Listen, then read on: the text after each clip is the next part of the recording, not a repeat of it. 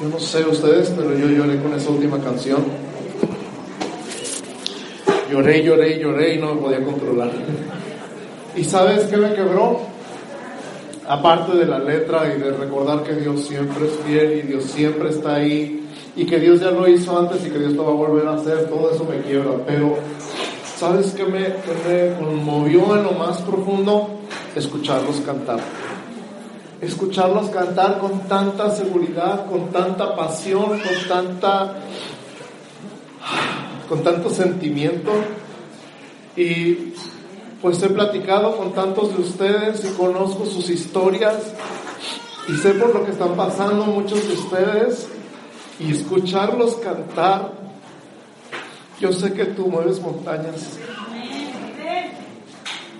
Yo creo en ti Sé que lo harás otra vez. Saber por lo que están pasando y irlos cantar eso. Ah, gracias. ¿Por qué no cierras tus ojos un segundito más y dices, sí Señor, yo creo en ti? Yo sé que tú mueves montañas. Yo creo en ti y sé que sé, que sé, que sé, que sé que lo harás otra vez. Tú abriste el mar en el desierto y yo creo en ti y yo sé, que sé, que sé, que sé que lo harás otra vez. Yo no sé cuál sea tu montaña en este día, yo no sé cuál sea tu desierto o tu mar rojo donde te crees atravesado o encerrado más bien entre el mar y el ejército. Pero si Él lo hizo una vez, tengo por seguro que lo hará otra vez.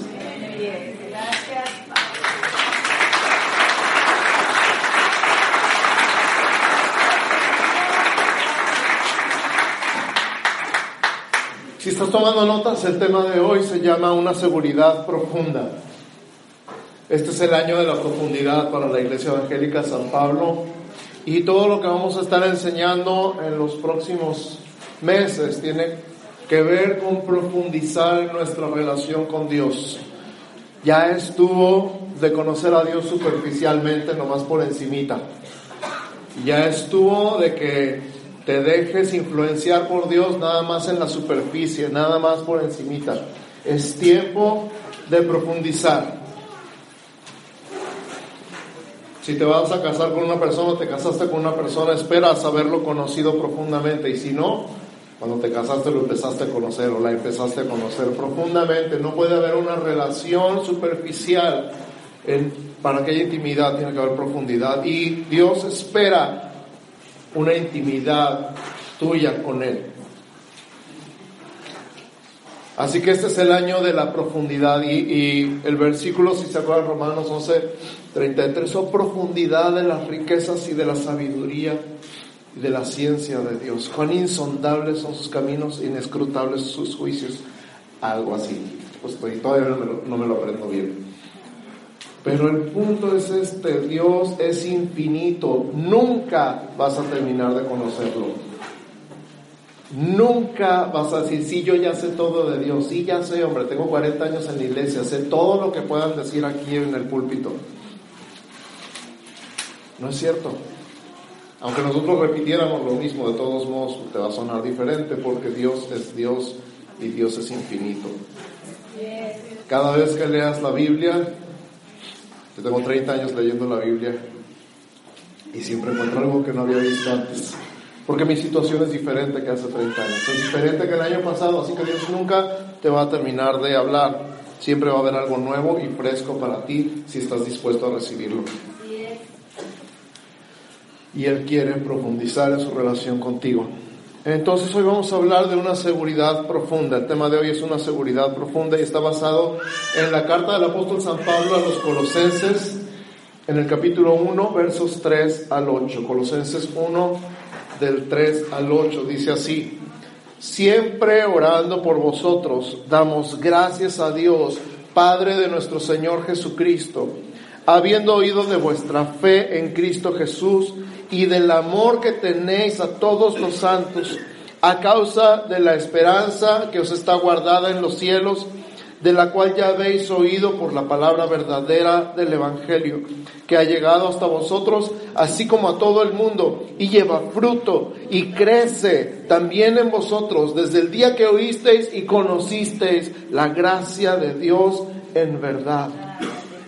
Como lo habéis aprendido de Epafras, nuestro consiervo amado, que es un fiel ministro de Cristo para vosotros, quien también nos ha declarado vuestro amor en el Espíritu. Amén. Habían llegado a Colosas falsos maestros que querían complicar la sencillez del Evangelio. El Evangelio es algo sencillo, es muy sencillo, exageradamente sencillo. Nosotros somos los que nos hemos complicado.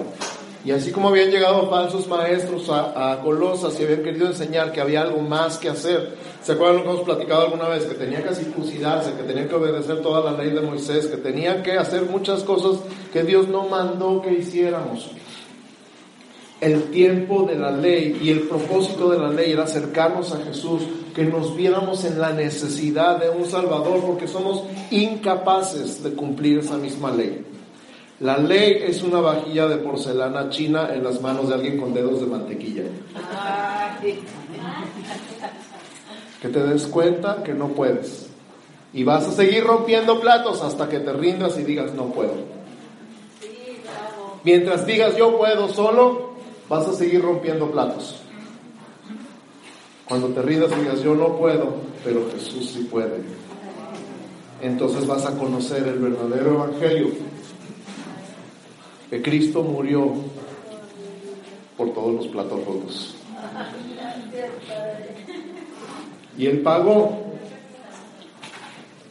con su sangre por tu perdón. Eso es gracia. Eso es el Evangelio. Y cualquier cosa que le quieras añadir para obtener la salvación, el amor o el favor de Dios es una falsa doctrina. Y de eso se trata Colosenses. Y encontramos tres cosas importantes aquí. Número uno, si estás tomando notas, número uno, ser agradecidos con lo que hemos recibido. Repite conmigo, ser agradecidos con lo que hemos recibido. Lo que hemos recibido es la fe en Jesús. Todos ustedes están aquí, todos nosotros estamos aquí porque algún momento de la historia de nuestra vida hemos recibido la fe en Jesús. Y dice Colosenses 1.4, habiendo oído de vuestra fe. ¿Qué fue lo que escuchó Pablo acerca de los colosenses? Su fe. Su fe en Jesús, no cualquier fe. Porque tengo conocidos que dicen, no, es que el chiste es tener fe. Si tienes fe en un palo, el palo te salva. Sí, ¿cómo no? La vamos a dar al final. Nuestra fe en Jesús, habiendo oído de vuestra fe.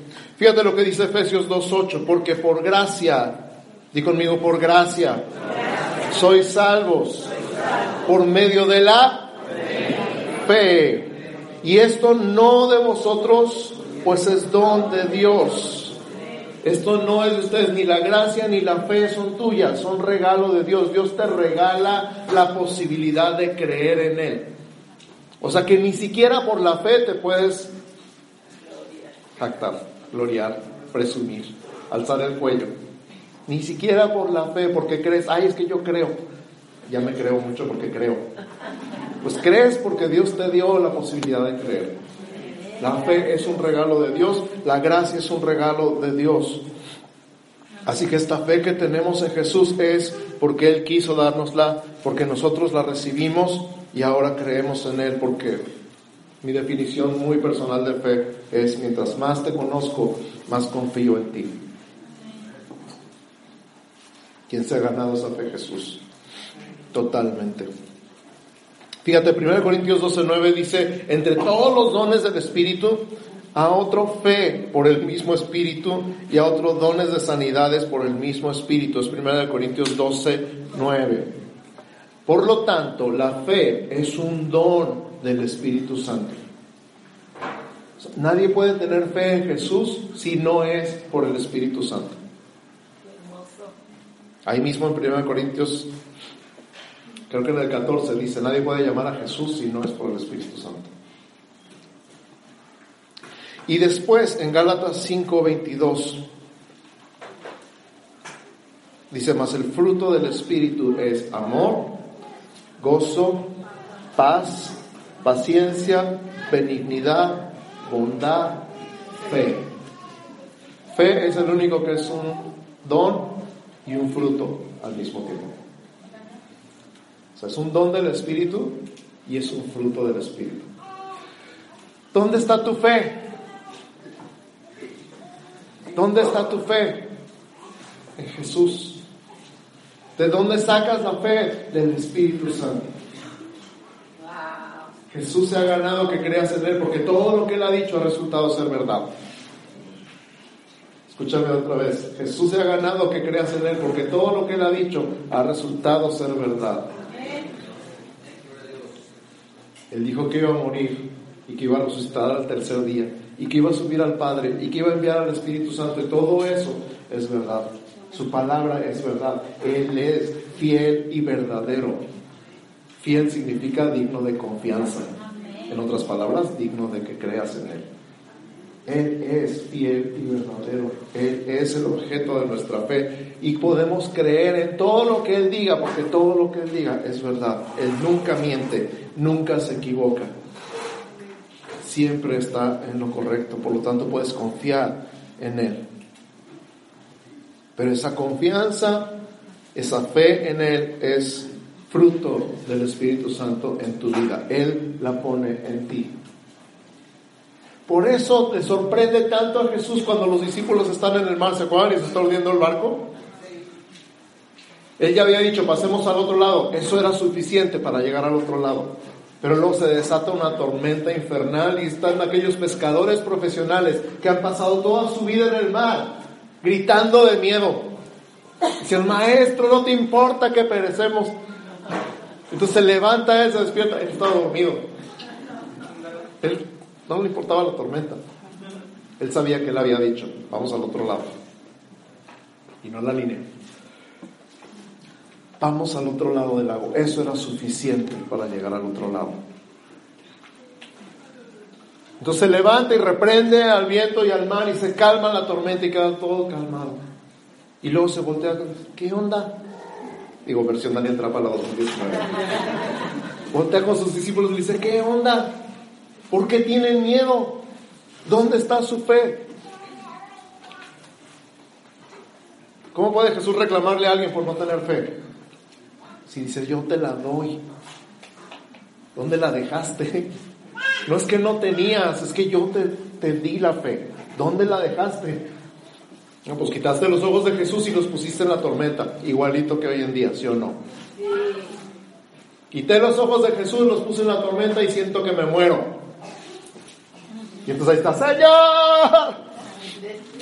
Y el Señor dice, ¿qué onda? ¿Qué onda contigo? ¿Dónde estás? ¿Confías en mí o no? ¿Te ha pasado que alguien no confía en ti? ¿Qué se siente? Es una ofensa, ¿verdad? Que no confían en ti. Y Jesús dice, ¿qué onda? Porque la confianza, la fe en Jesús es dada por el mismo Jesús, por el Espíritu Santo. Entonces, número uno, ser agradecidos con lo que hemos recibido. Lo que hemos recibido es la fe en Jesús. No es tuya, no la produjiste. Por más que te esforzaste, no lograste creer más en Él. Él lo puso en ti por su Espíritu Santo. Amén. Número dos, identificar la transformación evidente. Repite conmigo, identificar la transformación evidente. La transformación evidente en una persona se mide o se nota en su amor. Di conmigo, amor. ¿Cómo sabes que una persona ha sido transformada por el Espíritu Santo? Porque ama. ¿Cómo sabes que una persona ha sido tocada por el amor de Dios? Porque ama. No está amargada, no está enojada, no está traumada, ama, ama libremente.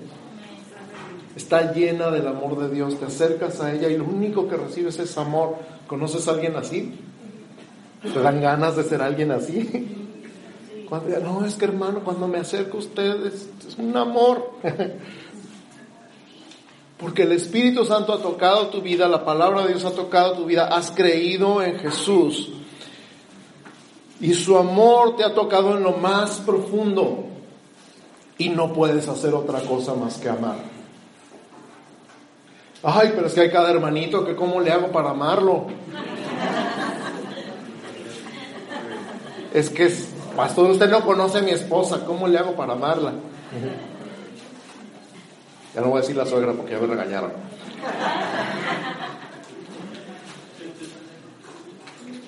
Igual a lo mejor voy a estar en mi casa al rato.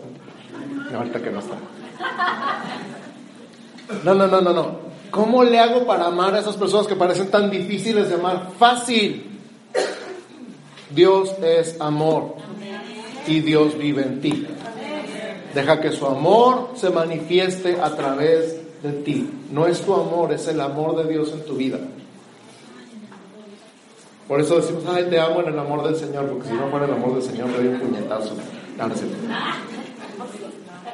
Pero es el amor de Dios en ti, a medida que te inunda, te baña, te lava, te quita todo, tu angustia, tu dolor, tu preocupación. No puedes hacer otra cosa, es inevitable. Te conviertes en un canal del amor de Dios. Por eso ahí en Colosenses 1.4 está diciendo Pablo, del amor que tenéis a todos los santos. Escucha, a todos los santos. Ay, no, pero ese no es santo. Bueno, Jesús lo es santo. A todos. ¿A todos? A todos. ¿Cómo nos identificamos por el amor que tenemos a todos los santos? ¿Qué nos identifica? El amor. ¿Cómo sabes que una persona está siendo transformada por el amor que refleja?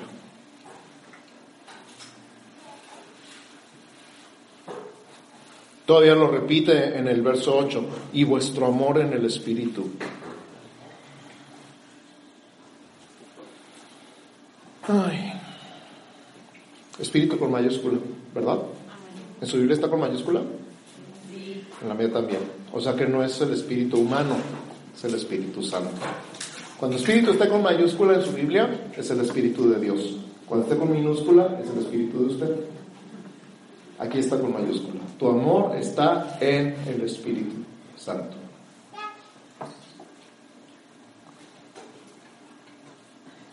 ¿Se acuerdan que leímos Gálatas 5:22 hace rato cuando hablamos de la fe?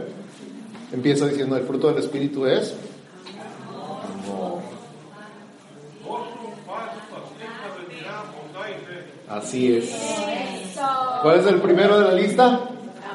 El amor. Lo primero que se manifiesta en tu vida es amor. Y de ahí, pues obviamente sale el gozo y la paz y la paciencia. Así es. Así que, mira, no digas Dios, dame paciencia, pero recomiendo que no lo digas. Porque Él es paciente y Él vive en ti. Jesús es paciente y Jesús vive en ti. El Espíritu Santo es tu paciencia. Tienes toda la que necesitas, nomás quítate del medio y, dile, vas tú, Señor, te toca.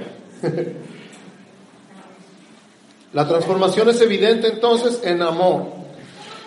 Juan capítulo 13, verso 35. Juan 13, 35, me encanta, me encanta, me encanta, me encanta. En esto conocerán todos que sois mis discípulos, si tuviereis amor los unos con los otros.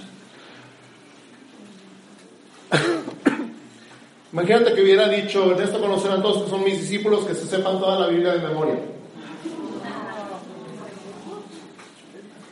En esto conocerán todos que son mis discípulos, que se porten bien todos los días de su vida. Estamos fritos. Estaríamos fritos. En esto conocerán todos que son mis discípulos, en cómo se amen unos a otros. ¿Qué distingue a la iglesia de Cristo de cualquier otra cosa? El amor. El amor. La presencia de Dios se manifiesta en el amor. Por eso me conmovía tanto, me conmueve tanto pensar y escucharlos cantar a todo pulmón. Yo sé que tú mueves montañas, yo creo en ti, sé que lo harás otra vez. No nada más así como que, ay, cantan bien bonito. es porque los conozco y los amo. Y sé que cuando lo están cantando, lo están cantando en serio. El amor. Cuando han llegado visitas aquí con nosotros y están nuestros invitados aquí reunidos junto con nosotros, pero es que cómo se quieren. Siempre el comentario es, es que se quieren un chorro. Y yo bien orgulloso. El amor es lo que nos distingue. El amor es lo que hace la diferencia. Por supuesto, el amor de Dios.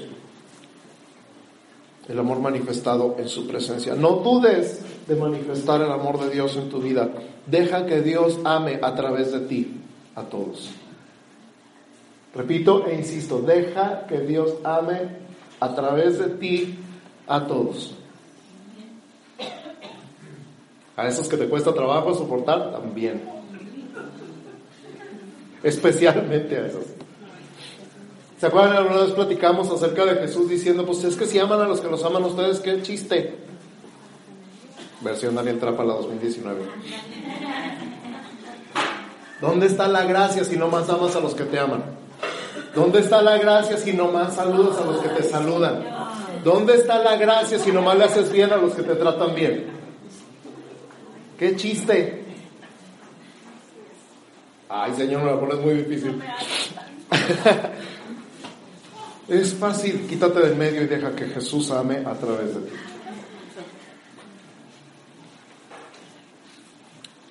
Entonces, número uno, ser agradecidos con lo que hemos recibido.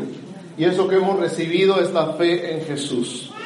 Número dos, identificar la transformación evidente. Y la transformación evidente es amor. Número tres, aferrarse a la verdad que se ha sembrado. Número tres, aferrarse a la verdad que se ha sembrado. Y esa verdad es esperanza.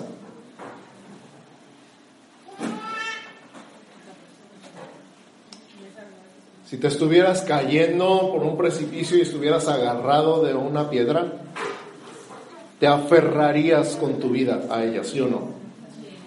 ¿Por qué? Porque tu vida depende de ello. Aferrarse viene a, simbolizar que tus manos se conviertan como en garfios de hierro, como fierro, como si tus manos fueran de fierro y estuvieran encajadas en la roca y dices, no suelto, no suelto porque si suelto me muero.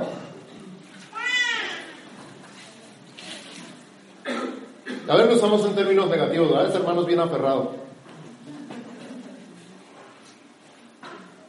O esta hermanita es bien aferrada. Bueno, pues aférrate, pero aférrate a la verdad, no a tu opinión. No te aferres a lo que tú crees, lo que tú piensas, aférrate a la verdad. Y la verdad es tu esperanza, la verdad de Jesús. Fíjate bien, Colosenses 1, lo que estamos leyendo en el verso 5, dice que la fe y el amor vienen a causa de la esperanza. Otra vez, la fe y el amor vienen a causa de la esperanza. Porque tengo esperanza, puedo creer. Porque tengo esperanza, puedo amar. Ahí dice que la esperanza viene por oír el Evangelio. Di conmigo, la esperanza viene por oír el Evangelio. Fíjate, yo soy pecador, pero Cristo murió en la cruz para pagar por mis pecados. Él me compró con su sangre, Él me lavó y me perdonó todos mis pecados. Y un día Él va a regresar por mí para llevarme a vivir con Él al cielo para siempre. Eso es esperanza. Y esa es la verdad. ¿Lo crees? ¿No te llena de esperanza oír eso? Eso es el Evangelio. La esperanza viene por conocer la gracia de Dios en verdad. Di conmigo, conocer, la gracia de Dios En verdad. ¿Qué significa esta frase tan maravillosa? No dice saber de la gracia de Dios, dice conocer la gracia de Dios. Hay una cosa, una diferencia entre saber de alguien y conocer a alguien, ¿sí o no?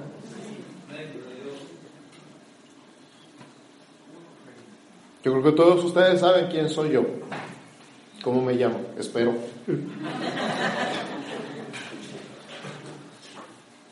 Pero pocos me pueden decir que me conocen. Ah, ya sé qué va a decir. Ah, ya sé qué le gusta. Ya sé cuál es su color favorito, su comida favorita. ¿Y por qué lo dices? ya sé que le molesta, ya sé que le gusta. Ya sé que le da flojera. Eso es conocerme. Todos saben quién soy, pero pocos me conocen. Hay una diferencia entre saber de la gracia y conocer la gracia. Conocer la gracia de Dios en verdad. O sea, de veritas, de veritas. Yo creo que todos ustedes saben de la gracia de Dios. No sé cuántos de ustedes conozcan la gracia de Dios en verdad, pero el día que conozcas la gracia de Dios en verdad, vas a ser una persona llena de esperanza. Repito e insisto, el día que conozcas la gracia de Dios en verdad, cuánto Dios te ama y cuánto te ha perdonado y qué poco le importa lo que has hecho. Porque te ama tanto que decidió pagar por todo. Vas a estar lleno de esperanza. Y una persona llena de esperanza es una persona que sonríe al futuro. Y esta esperanza no es estéril. Esta esperanza no es estéril. Dice aquí que esta esperanza lleva fruto y crece. En el verso 6 de Colosenses 1. Lleva fruto y crece. O sea, la esperanza se reproduce, se contagia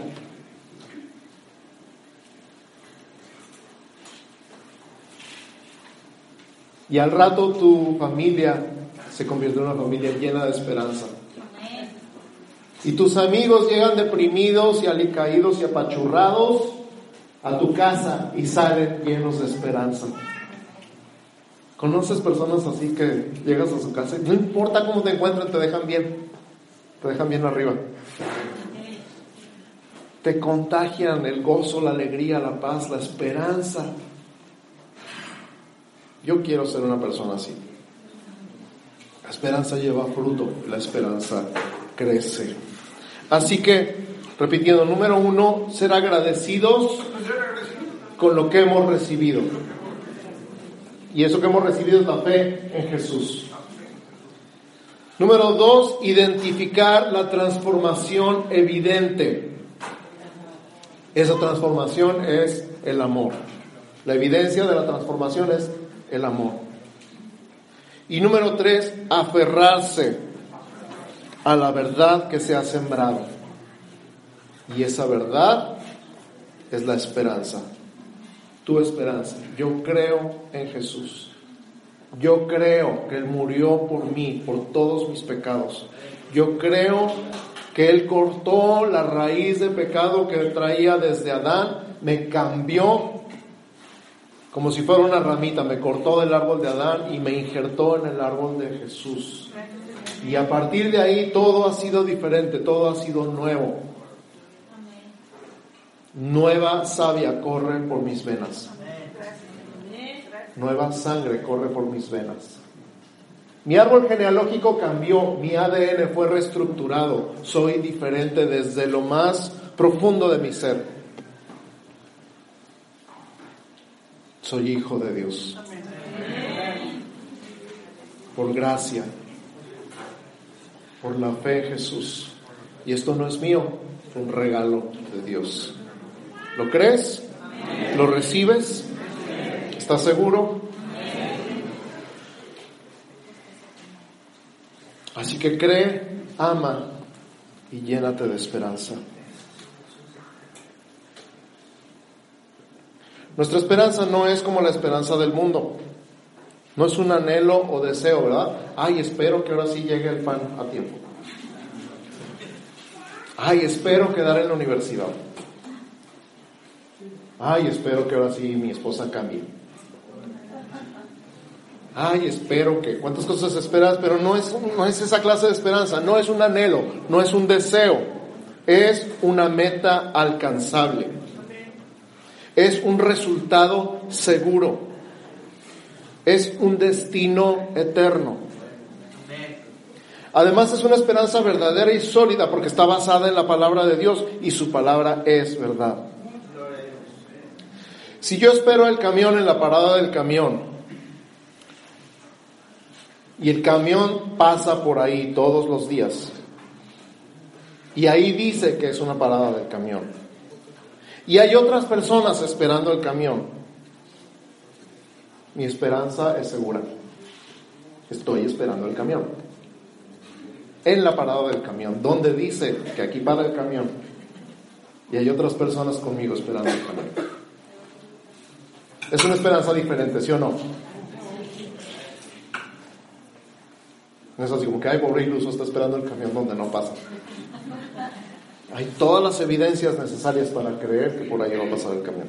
Bueno, tienes todas las evidencias necesarias para creer que Jesús viene por ti.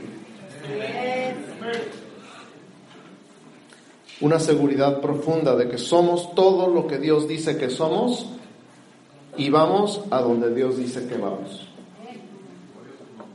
A ver, repite conmigo. Yo soy, todo lo que Dios dice que soy. Y yo voy a donde Dios dice que yo voy. ¿Qué se siente? Entonces, en tres palabras el mensaje, fe, amor y esperanza. En tres palabras el mensaje, fe, amor y esperanza. Los tres están en otro pasaje conocido, 1 Corintios 13, 13. Dice así, y ahora permanecen la fe, la esperanza y el amor. Estos tres, pero el mayor de ellos es el amor. La razón es sencilla. Un día ya no necesitaremos fe, porque veremos al Señor cara a cara. Tampoco necesitaremos esperanza, porque ya habremos llegado a casa. Pero el amor es para siempre. Qué gran esperanza, ¿no? Cierra tus ojos conmigo. Padre, gracias. Gracias, gracias, gracias, gracias. Porque ahora entiendo que esta fe que tengo en ti, tú me la diste. Y es suficiente yo creo en ti. Y yo sé que lo harás otra vez. Esta fe es suficiente porque tú me la diste. No necesito tener más fe, simplemente necesito usar la que me diste, Señor. Ponerla en ti. Gracias por el amor que hemos recibido, Señor, directamente de ti, pero también a través de los hermanos. Tu amor a través de tus ovejas, que nos han abrazado, nos han recibido con los brazos abiertos, nos han hecho sentir amados, aceptados, que han sido tus brazos a través de sus brazos, que han sido tus palabras a través de sus palabras, que han sido tus acciones a través de sus acciones. Gracias por el amor recibido. Y ahora yo te digo, Señor, hazme un conducto de ese mismo amor. Hazme un canal de ese mismo amor. Que la transformación sea evidente en mí a través del amor tuyo manifestado en mi vida. Y gracias por la esperanza. Gracias porque yo sé que sé que sé que vienes por mí que fuiste al cielo a preparar lugar para mí.